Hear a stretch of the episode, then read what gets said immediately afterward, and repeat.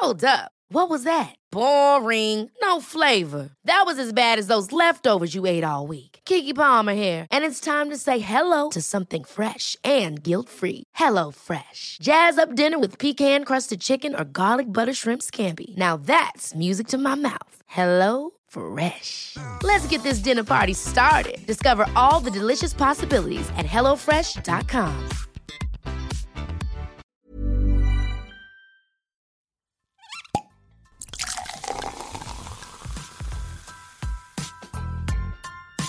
Eine Frage des Geschmacks. Der Falstaff Gourmet Podcast. Hallo ihr Lieben, schön, dass ihr zuhört. Ich bin Lisi Brandelmeier, Falstaff-Chefredakteurin und ich liebe es, mit Leuten zu sprechen, interessante Persönlichkeiten kennenzulernen, mich mit ihnen auszutauschen und nochmal genauer nachzufragen. Und daher seid ihr in diesem Podcast quasi live dabei, wenn ich mich mit Foodies, Köchen, Künstlern, Weinliebhabern treffe. Und ja, ich wünsche euch viel Spaß mit der aktuellen Folge.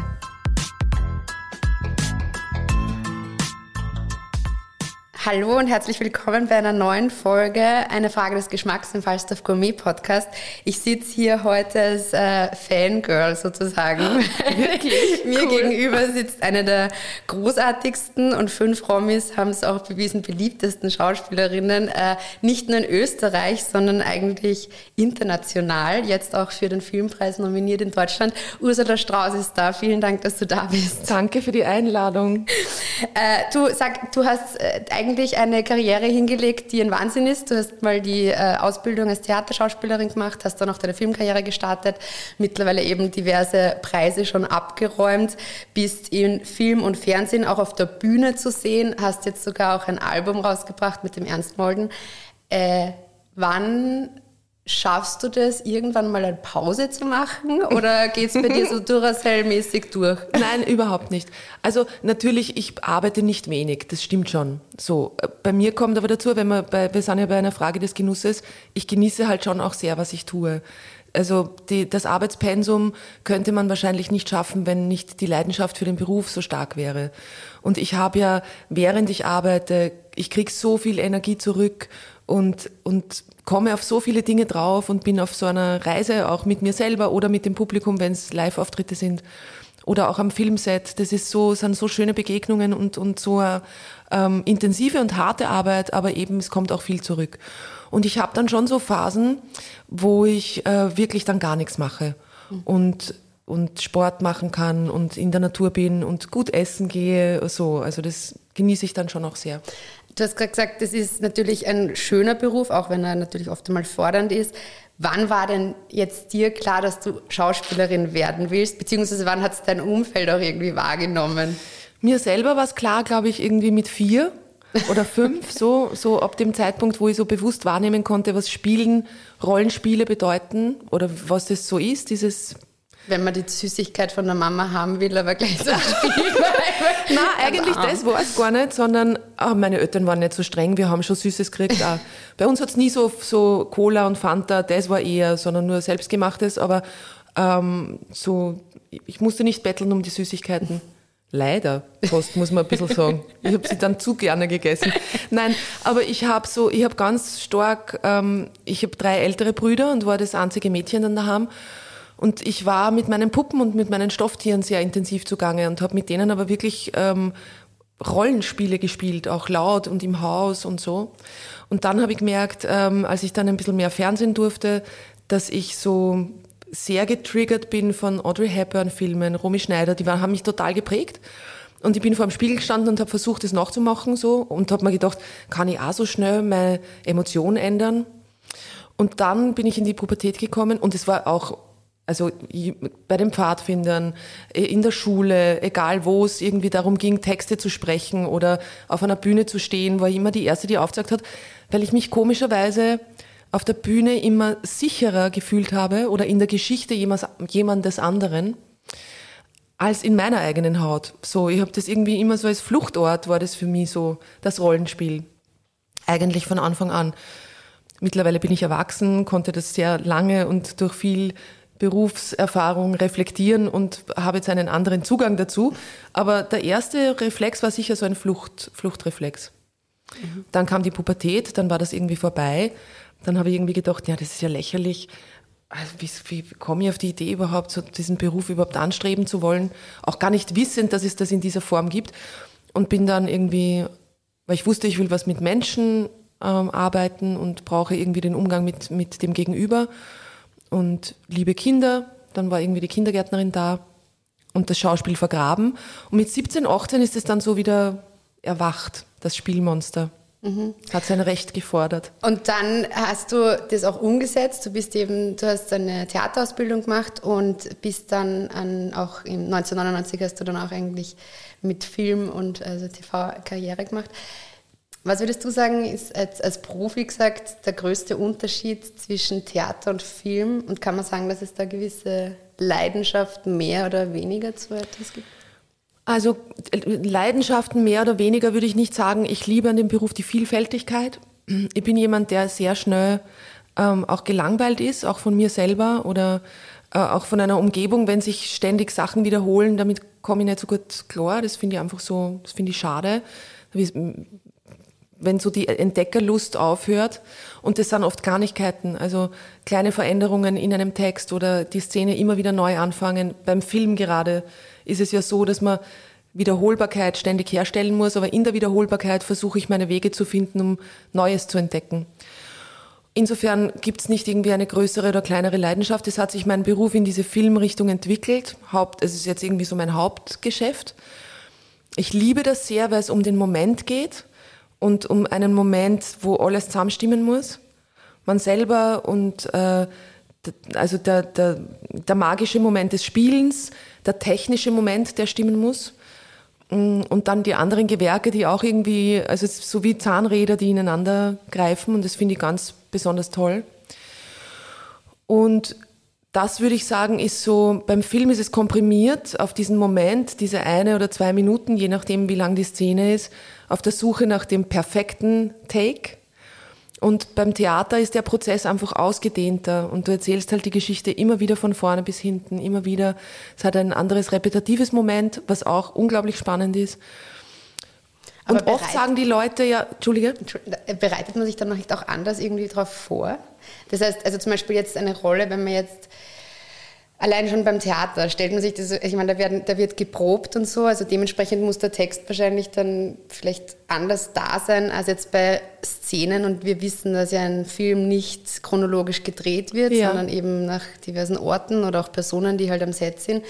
Äh, da ist ja auch dann der Text ganz anders da, beziehungsweise du hast das ja auch schon gesagt, es geht ja dann um diese speziell, also du versuchst rauszufinden, wie die Szene vielleicht nochmal anders ist. Man macht es ja dann vielleicht auch des Öfteren mal. Ja. Ist da nicht auch die Vorbereitung vielleicht anders auf oder Auseinandersetzung mit der Rolle? Nein, es ist so, du hast halt am Theater wahnsinnig viel mehr Zeit, dir die Figur anzuziehen. Am Theater probst du ja auch nicht chronologisch oder manch, manche machen das, manche nicht. Ähm, aber du hast halt dann acht Wochen und du hast, bist mit Kostüm ausgestattet, du hast diese Zeit, mit den Kollegen irgendwie durch Szenen zu gehen, den Text so lang zu kauen, bis dann wirklich in, also bis er wirklich einfach in Leib und, und Seele übergeht. Und dann spielst du diese Geschichte immer wieder von vorne bis hinten durch. Und da entsteht ein anderer Fluss natürlich als am Set.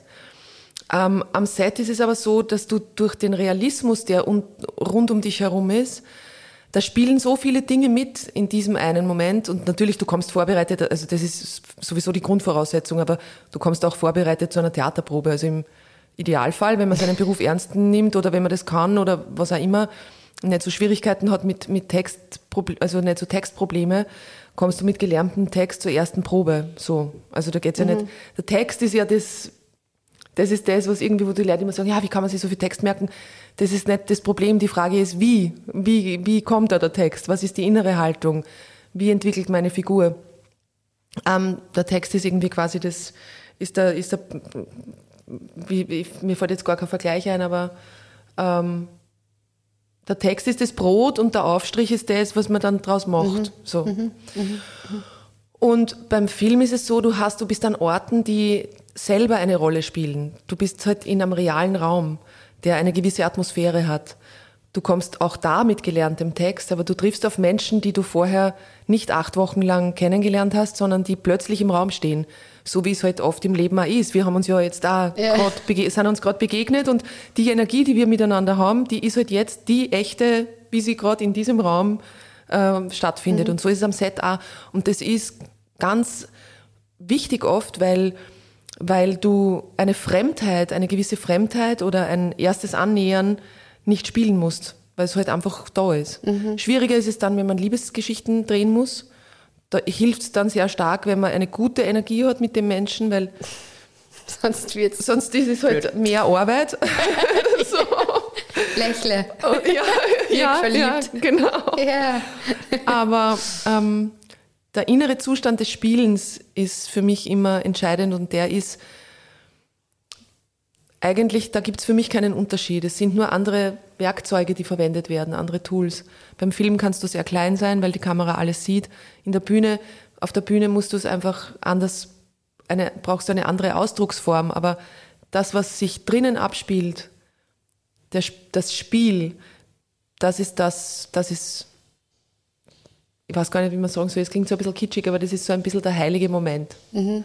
Würdest du sagen, ist jetzt vielleicht eine komische Frage, würdest du sagen, so wie Übung macht den Meister das Schauspiel, also wie, dass man auch das Spielen lernen kann oder glaubst du trotzdem, dass man eine gewisse äh, Leidenschaft, beziehungsweise Leidenschaft sowieso, aber eine Art Talent dafür haben muss, damit du wirklich eine gute Schauspielerin, ein guter Schauspieler sein kannst? Oder kann man es auch irgendwie lernen oder wenn dann nur verbessern? Also ich glaube, eine gewisse Grund, äh, ein gewisses Grundtalent musst du haben, ohne das geht es nicht. Dann allerdings kann man sich sehr viel lernen durch, durch Übung und durch Erfahrung. Ich glaube, was man nicht lernen kann, ist ähm, die Angstfreiheit im Umgang mit der Hingabe. So. Mhm. Also mit dem sich ehrlich zeigen. Das ist, glaube ich, nicht erlernbar, weil das hat man oder hat man nicht. Aber es gibt ja so unterschiedliche Formen auch zu spielen. Es ist, das ist ja das, was ich so liebe an dem Beruf ist, dass es wirklich ein Beruf ist, der das Individuum stark macht oder stärkt und der auch anderen Leuten die Angst nehmen soll vor dem sich zeigen oder so sein, wie man ist. Mhm. So, also es ist eigentlich ist Liebe und Angstfreiheit, die sind die Grundmotoren für mich für diesen Beruf.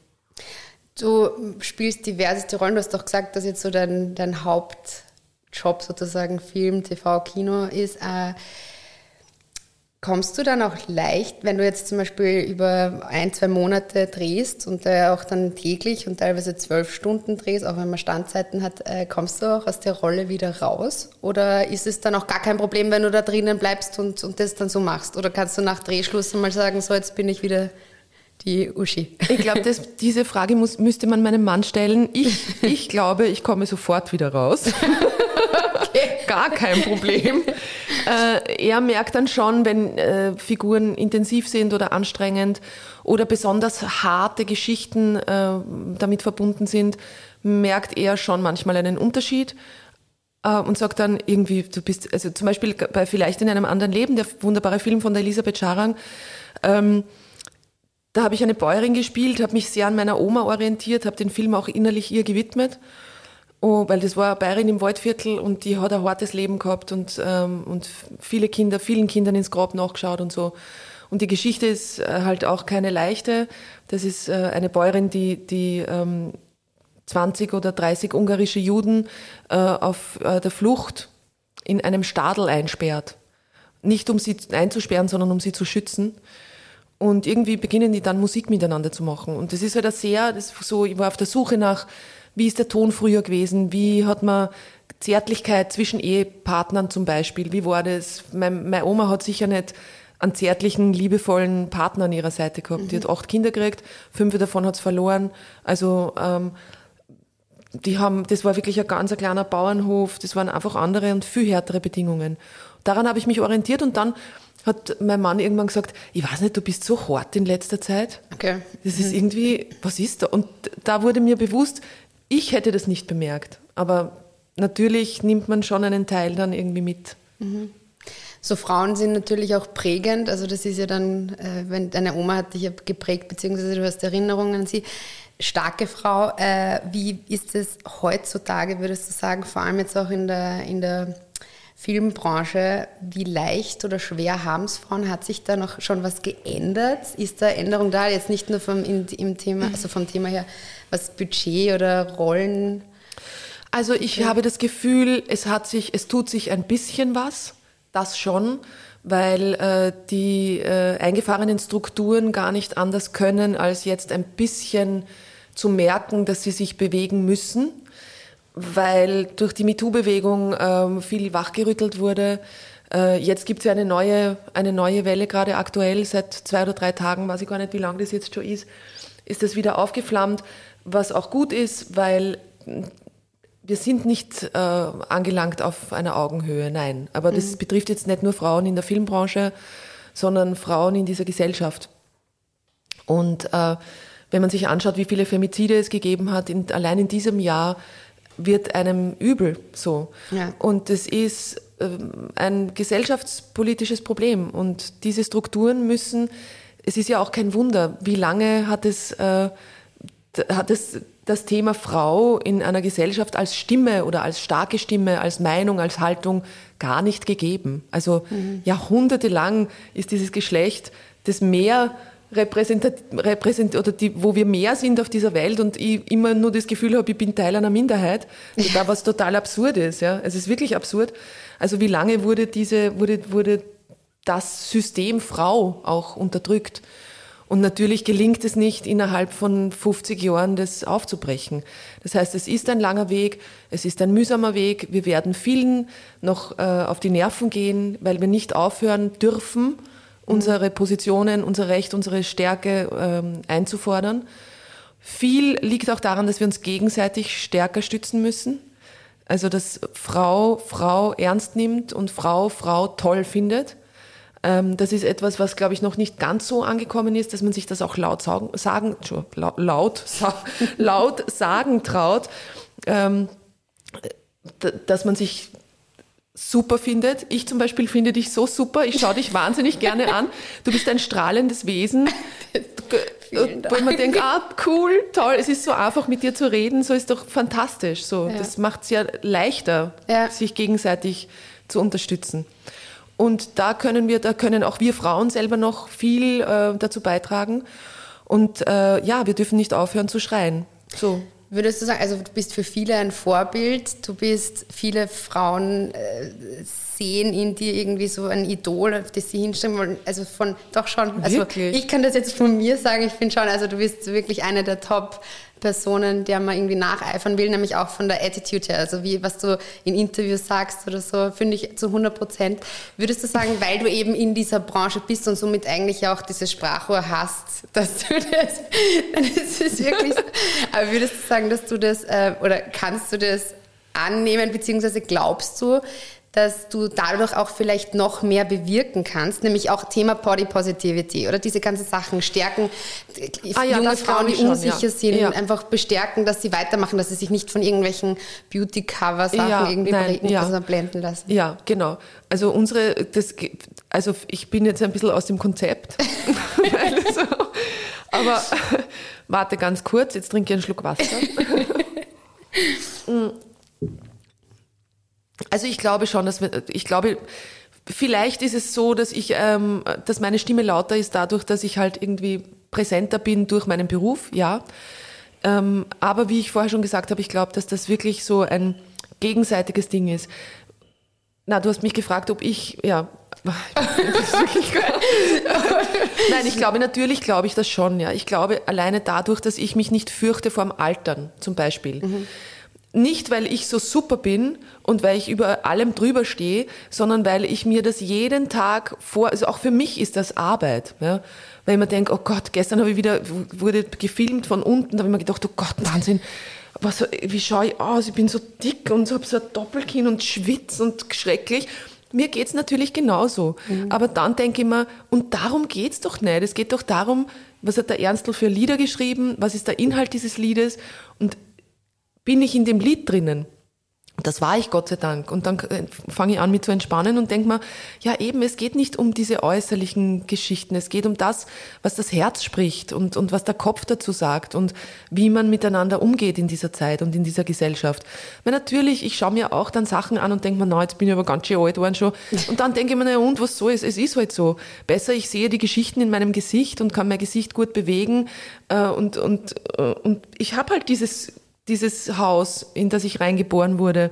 Und dieses Haus ist ein gutes Haus für meine Seele, die irgendwie sich bewegen darf. Und äh, das wäre so absurd, wenn man nicht mitkriegt, dass auch dieses Haus ein vergängliches ist, weil wir kommen auf diese Welt, um wieder zu gehen. Mhm. Und wenn uns das nicht bewusst ist, ist das, was wir das Leben nennen, nicht mehr kostbar, weil dann wäre es wurscht. Und diese Kostbarkeit wird uns halt auch bewusst, indem wir sehen, unser Körper verändert sich. Und das ist eigentlich nur ein Zeichen dafür, noch entspannter und noch genussvoller durch dieses uns geschenkte, besondere Ding, das Leben heißt, zu gehen. Und ich muss dir ehrlich sagen, je älter ich werde und je mehr Falten dazukommen und Fettpölsterchen und so, ich denke mal, jetzt muss ich dann wieder Sport machen und trainieren, aber gar nicht, weil es mich stört, sondern weil ich irgendwie das Gefühl habe, mein Körper hat mehr Kraft, wenn er auch sich trainieren darf und so, auch für den Beruf und so. Aber ich werde immer entspannter, weil es mir immer wurschter wird. Wirklich. Man genießt so vielleicht auch intensiver oder Ja, du kannst es intensiver. Sowas. Ich denke mir dann, ja, warum soll ich jetzt das Glas Wein nicht trinken? Ja. Ich habe jetzt so Lust drauf und es schmeckt wahnsinnig gut. Mhm. Ich kann ja dann wieder fünf Tage drauf verzichten. Aber es ist so, ich glaube, man muss eine gute, eine gute Balance finden zwischen der Gesundheit der Seele und des Körpers und aber einem normalen Umgang damit, dass man halt alt wird. Man darf auch älter werden, weil irgendwann muss man diese Erde verlassen. Und ja, das ist so jetzt, also was soll man machen? Gegen die Schwerkraft können wir alle nichts tun. Und einen Feind zu bekämpfen, den man nicht bekämpfen kann, kostet auch so unnötig viel Energie. Die kann man in ganz andere Sachen stecken. Das stimmt. Ich habe jetzt, entschuldige, das fällt mir jetzt ein, ich habe jetzt ich hab in Berlin eine Frau getroffen, die war, ich weiß es nicht, 65, 70 wahrscheinlich, die war so wunderschön. Da habe ich mir gedacht, Wahnsinn, das ist ein Gesicht. Die hat nichts, also du hast gemerkt, die passt auf sich auf, pflegt sich, ist gut zu sich, die hat eine Ausstrahlung gehabt, das hat mich weggeblasen. Mhm. Und das ist so schön, wenn man in so erfahrene Gesichter schaut, man das Gefühl hat, die haben wirklich schon, die haben auch was zu erzählen. Vor allem, ich finde trotzdem so blöd es klingt, aber das fällt mir auf. Du merkst richtig, wenn eine Frau oder ein Mann, also egal, also wenn sich jemand selbst liebt und ja. auch zu sich steht und, und, und das irgendwie nach, das strahlt die Person genau. aus. Das ist so, das, das strahlt sie aus. Das ein super Punkt, ja. Äh, Selbstliebe, das, das innere Wohlbefinden, äh, das kannst du, das ist schöner als alles, äh, als jede Beauty-OP. ja das stimmt. Und da ist eben auch wichtig, dass man das Leben genießt und dass man zum, zum Glasel Wein greift. Und ja. wie würdest du sagen, wenn du jetzt sagst, du hast jetzt mal ein bisschen eine Drehpause und darfst genießen und darfst dir jetzt mal was gönnen, wie sieht das aus? Du machst vielleicht ein bisschen Sport für dich, du kochst vielleicht oder kommst zum Kochen oder wie, was, was sind so deine. Also ich liebe Kochen, Pläne? ich, liebe, ich bin aus einer großen Familie und wir lieben alle Essen und wir lieben auch alle Kochen. Und ähm, ich koche wahnsinnig gern, ähm, freue mich jetzt auch schon drauf. Ich brauche allerdings wirklich Ruhe dazu. Also ich bin nicht jemand, der dann so schnell zwischendrin, da tue ich mir eher schwer, das kann ich gar nicht so gut. So. Mhm. Mhm. Also das Alltagsessen, wenn ich arbeiten muss, fällt mir schwer. Mhm. Das Alltagsessen, wenn ich Zeit habe, liebe ich. Koche ich total gern. Und auch so für Gäste und so ein Menü, so ein größeres, taugt mir total. Ich habe mir schon gedacht, in meinem nächsten Leben wäre ich Koch. Also Köchin, nicht Koch, Köchin. und ähm, so, also mit Leben, es ist, das taugt mir total. Und dann ja, ich mache Sport, ich bin in der Natur, ich bin in meinem Garten, ich liebe Blumen und Pflanzen und mag das sehr gern, der Natur zuzuschauen dabei, wie sie sich im Laufe der Jahre, also im Laufe des Jahreslaufes verändert.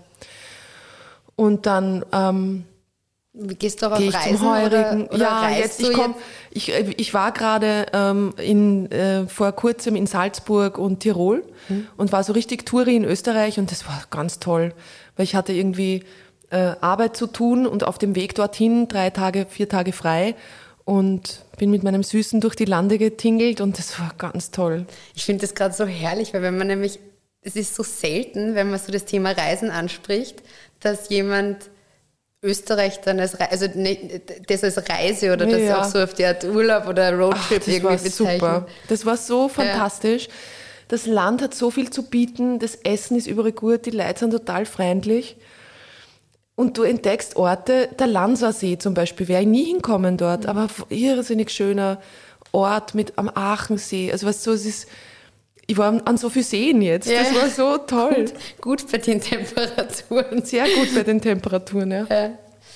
Fein. Und äh, was steht jetzt in nächster Zeit an? Das heißt, du machst jetzt mal, du versuchst jetzt irgendwie zwischen 21.000 Drehtagen und wir haben jetzt auch noch gar nicht gesagt, du hast jetzt auch eine Platte rausgebracht. Das heißt, du äh, spielst nicht nur, sondern mittlerweile bist du auch auf der Bühne mit einem Musiker und da habt ihr jetzt das äh, Debütalbum rausgebracht und äh, am 4. September seid ihr da auch, was ich äh, recherchiert habe, im Kultursommer Semmering Genau. zu sehen. Am 3. Juli jetzt sind wir im Pöckstall. Wer Lust hat, da ist es auch wunderschön im Schloss Pöckstall. Dann sind wir in Werthofen an der Theier, eben mit der Armen Sör, mit dem Programm vom Ernst Molden und mir.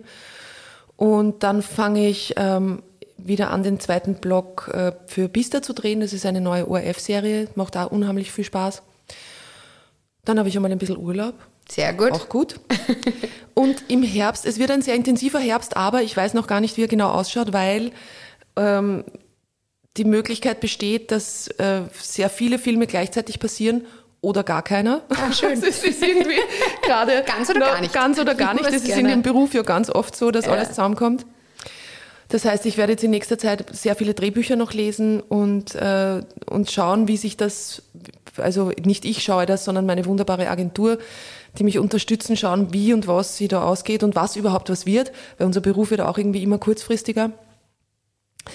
Was ich gar nicht so schlimm finde, weil ich bin ja irgendwie ganz, ich bin ja ein Freund der Überraschung. Also Ja. ich komme damit gar nicht so schlecht klar. Habe ich nächste Woche Drehbeginn oder nicht? Ja, es ist wirklich, manchmal ist es wirklich so, das ist absurd. Das ist leider geschuldet einer gewissen Vorbereitungszeit, die einem dann abgeht. Aber es ist ja auch nicht immer so. Also es, ist, es gibt Projekte, da weiß man jetzt schon, das wird 2023 gedreht, da hat man irgendwie ähm, genug Zeit, um sich, äh, um sich figurmäßig zu unterfüttern. Und manchmal ist es kurzfristig und man springt rein und auch die Kurzfristigkeit hat einen Zauber. So, also es ist, ich, ich glaube, zusammenfassend kann man sagen, ich mag die Flexibilität gern. Und das ist nicht, dass sie halt ständig was tut und dass sie verändert. Egal wo, also ich spreche sicher im Namen vieler, aber vor allem auch für mich, ich freue mich sehr, wenn ich dich bald wieder äh, im Fernseher irgendwo auf der Bühne sehen darf, Danke. kann. Das hat mich voll gefreut. Es ist wirklich ein Mich großer Traum in Erfüllung gegangen, dass ich mit dir äh, sprechen darf. Vielen Dank für deine Zeit. Sehr, sehr gerne. Ich danke dir für dieses wunderbare Gespräch. Alle Infos und Folgen findet ihr auf falstaff.com slash podcast und überall, wo es Podcasts gibt.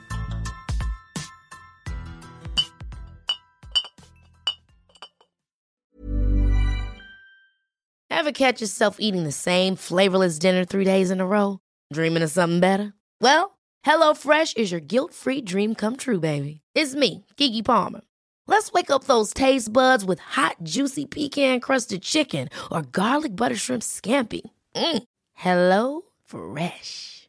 Stop dreaming of all the delicious possibilities and dig in at HelloFresh.com. Let's get this dinner party started.